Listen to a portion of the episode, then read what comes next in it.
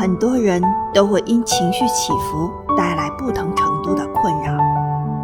有人说：“我要控制自己的情绪，做个情绪稳定的人。”可情绪并非能控制的。我们压抑太多的负面情绪时，一定会找机会爆发出来，不然也随时是个不定时炸弹。只有我们随时调节心情，才能舒缓和减少累积负面情绪所带来的伤害与被动。